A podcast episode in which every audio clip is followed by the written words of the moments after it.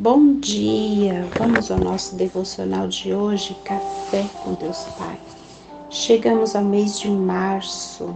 Não permita que os dias nublados façam você se esquecer do que Deus lhe prometeu. Que esse mês seja especial para você e para a sua família. E o tema de hoje é Conversando com o Pai. Se vocês permanecerem em mim e as minhas palavras permanecerem em vocês, pedirão o que quiserem e será concedido. João capítulo 15, versículo 7. Uma das maiores maravilhas que Deus nos concedeu é a possibilidade de conversarmos com Ele por meio da oração. Como filhos, temos o total direito e a liberdade de pedir. Contudo, só receberemos se orarmos segundo a vontade de Deus. Muitas vezes fazemos da oração apenas um meio de pedir coisas a Deus, mas o fato é que devemos utilizá-la para nos relacionarmos com Ele. E isso inclui falar e ouvi-lo. Devemos expressar nossa gratidão e amor, rasgando o coração para o Pai, contando a respeito do nosso dia, expectativas para o futuro e apresentando a Ele os nossos pedidos. Quando oramos, estamos dizendo que Ele é nossa prioridade. Saiba que o Pai tem diversas formas de respondermos. Portanto, nem sempre é do modo que imaginamos. Contudo, tenha certeza de que Ele nunca o deixará desamparado.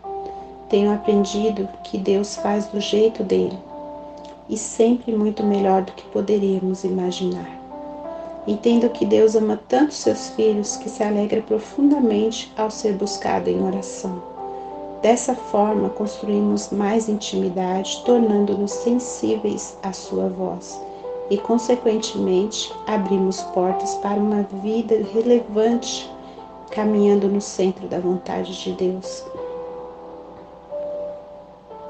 Você tem o hábito da oração? Ela é, é um dos princípios primordiais de uma vida íntima com Deus. Eu fico maravilhado ao lembrar que temos um Pai que deseja se relacionar conosco.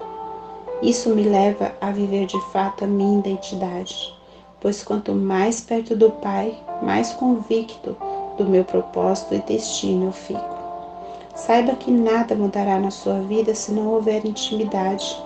Quanto mais intimidade temos com Deus, mais provamos da Sua vontade. E a frase do dia nos diz: no secreto com Deus, você é gerado em verdade. Forte, né? Leitura bíblica, Marcos 6. Palavra-chave: intimidade. Que Deus abençoe o seu dia.